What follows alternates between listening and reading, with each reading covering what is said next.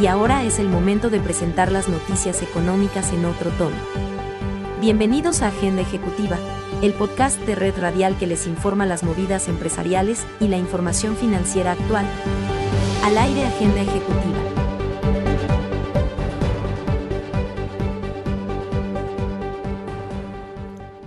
Amables oyentes, cordial saludo. Soy Tito Martínez Ortiz.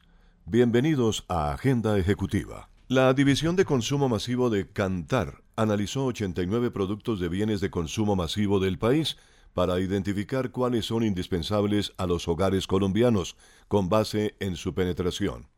Según el estudio, Colombia no siguió la tendencia de recuperación de la canasta de consumo masivo, como otros países de América Latina, logrando un cierre del primer trimestre de 2021 estable.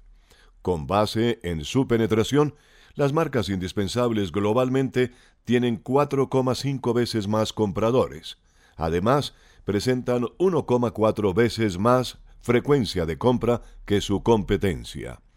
En este contexto, algunos productos ganaron penetración y tuvieron movimientos interesantes, como la crema dental que en el año 2020 era una categoría básica y pasó a indispensable en el 2021. Asimismo, dicho estudio reveló que el atún, las avenas, margarinas, el ponqué industrializado y las galletas dulces cambiaron de ser prescindibles a básicas en este año. Por otro lado, los prescindibles están muy concentrados en el mini mercado, pero destacan droguería y catálogo. Escuchas Agenda Ejecutiva. Si bien la agroindustria ha tenido un buen comportamiento que se evidencia en un crecimiento en el 2020 superior al 2,8%, soportado especialmente por sus exportaciones de más de 7.812 millones de dólares y sus proyecciones para este año, según Procolombia, son positivas, pese al impacto económico de la pandemia, lo cierto es que sigue siendo alarmante el déficit de profesionales que podría seguir revitalizando a este sector, pues en el país solo se están formando el 36% de los ingenieros agroindustriales que demanda el mercado. Escuchas Agenda Ejecutiva. Con el propósito de proteger el empleo, facilitar el nacimiento de nuevos emprendimientos y apoyar la recuperación, reactivación y competitividad del turismo, el presidente Iván Duque Márquez, al lado de su gobierno, impulsó en el Congreso de la República leyes claves para reactivar la economía del país en el marco de la crisis generada por la pandemia del COVID-19 con el fin de brindar beneficios tributarios y estímulos para el desarrollo del sector, el presidente Duque sancionó la ley del turismo, de la cual el jefe de Estado siempre ha dicho que es el nuevo petróleo de Colombia y que es una de las industrias más importantes para la economía del país, además de ser un jalonador de desarrollo y crecimiento para las regiones, es un gran creador de empleo. A través de esta nueva legislación, el Gobierno Nacional y las entidades del sector buscan fortalecer la formalización y competitividad del sector, promover la recuperación y reactivación de la industria turística y fomentar la sostenibilidad ambiental de los destinos turísticos. Por otra parte, a través de diferentes mecanismos, la norma no solo busca beneficiar a los 36.000 empresarios que cuentan con el Registro Nacional de Turismo vigente, sino a los millones de viajeros que todos los años visitan los diferentes destinos del país. Solo Universal logra reunir lo mejor de tres décadas. Maybe I didn't treat you. Lady, I'm your knight in shining armor, and I love you. There's a little black spot on the sun today. Y todavía hay más para escuchar. Música, el lenguaje universal. www.universalestereo.co Agenda Ejecutiva, disponible en todas las plataformas de podcast. La sanción de la ley de transición energética por parte del presidente Iván Duque Márquez al comenzar el presente mes no solo marcó el cumplimiento de una promesa de campaña, sino la continuación de la política de transición energética que permite atraer inversión al país a través de este crucial renglón de la economía, consolidando a Colombia en un referente y líder regional para avanzar en las metas de reducción de la huella de carbono en el mundo. Colombia sigue consolidándose como líder en transición energética al incorporar fuentes renovables no convencionales de generación de energía, gracias a la creación de incentivos tributarios, almacenamiento de energía, captura y reducción de CO2, así como la publicación en las próximas semanas de la hoja de ruta para el uso del hidrógeno en Colombia y su reconocimiento como fuente de producción, entre otras. Descarga gratis el aplicativo móvil Universal Estéreo. Ya está disponible para Android y te acompañaremos a donde vayas. Agenda ejecutiva, disponible en todas las plataformas de podcast. El indicador de confianza empresarial, ICE, para las empresas de comercio, industria manufacturera, servicios y construcción fue de 54% en el mes de junio de 2021 lo que reflejó un aumento de 2,4 puntos porcentuales respecto al mes de mayo, informó el Departamento Administrativo Nacional de Estadística, DANE. Por sectores, el comercio presentó el valor más alto del ICE en junio de 2021 con 54,6, seguido de servicios con 54,3, industria manufacturera con 53,8 y construcción con 50,8, precisó el DANE.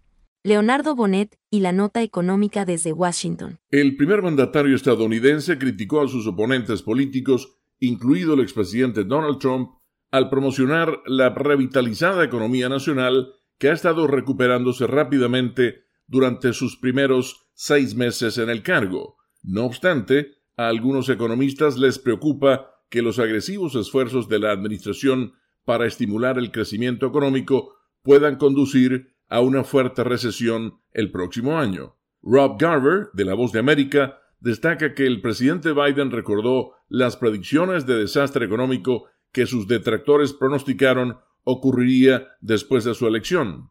Sin nombrarlo, el mandatario se refirió a su predecesor al citar su predicción de que si Biden se convierte en presidente, el país experimentaría, y citamos, una depresión como nunca hemos visto, al señalar que la realidad actual de la economía estadounidense es bastante diferente. Biden indicó, y citamos sus palabras, hemos pasado de 60.000 puestos de trabajo por mes a 60.000 puestos de trabajo cada tres días, más de 600.000 puestos de trabajo por mes desde que asumí el cargo, más de 3 millones de nuevos empleos en total. Me han dicho que este es el crecimiento más rápido en la historia de cualquier administración.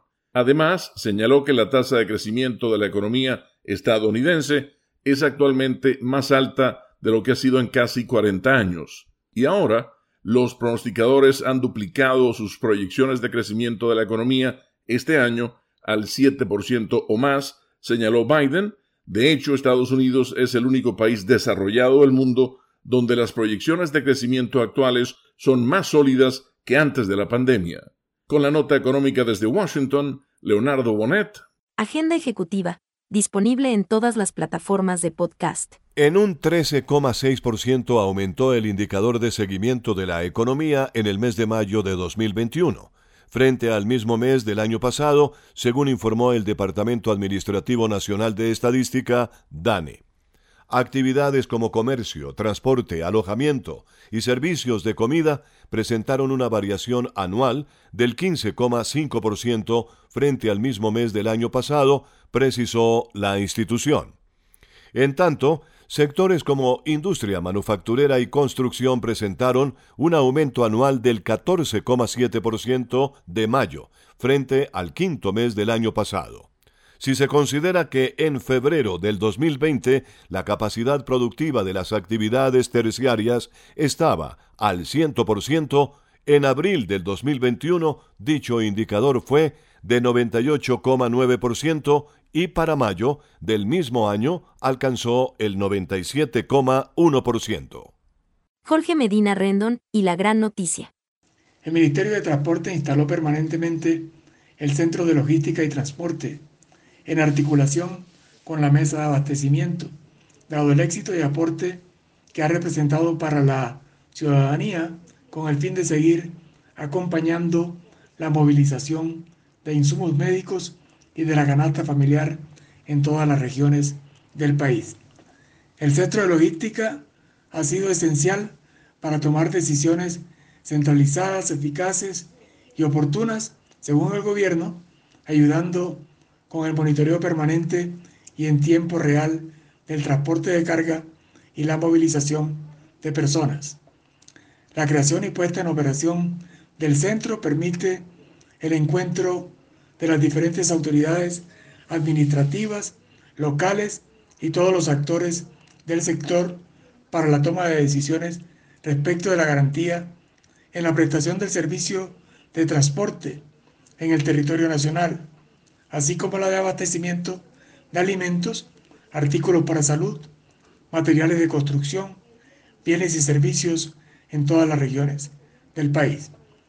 En lo corrido del 2021, en el país se han movilizado 4.60 millones de viajes de carga por carretera, los cuales representan el transporte de 62,64 millones de toneladas y 1.81 galones de combustible, aceites y agua, entre otros.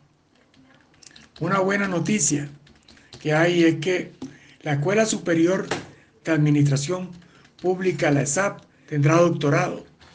El Consejo Directivo Nacional de la ESAP aprobó la creación del programa de doctorado en Administración Pública para iniciar en el 2022. El doctorado tendrá una duración de seis semestres académicos que se desarrollarán inicialmente de forma presencial en Bogotá con profesores de las más altas academias de Colombia y de otros países. Una buena noticia sin lugar a dudas para lo que se quiere en el campo de la administración pública en el país, menos corruptos y más especialistas eficaces y sobre todo honestos. Agenda ejecutiva, disponible en todas las plataformas de podcast. En línea con el Departamento Administrativo Nacional de Estadística, DANE, las importaciones en el mes de mayo crecieron. Fueron de 4.372,2 millones de dólares, lo que representó un aumento del 52% con relación al mismo mes del 2020. El comportamiento obedeció principalmente al aumento del 59,4% en el grupo de manufacturas, por lo que la participación de este grupo en las importaciones fue de 77,4% del valor CIF total, seguido por productos agropecuarios, alimentos y bebidas con el 14,9%, combustibles y productos de las industrias extractivas con el 7,6% y otros sectores que alcanzaron el 0,2%. Haciendo la comparación con el periodo mayo anterior a la pandemia, es decir, el 2019, cabe aclarar que se registra una disminución del 8,7%.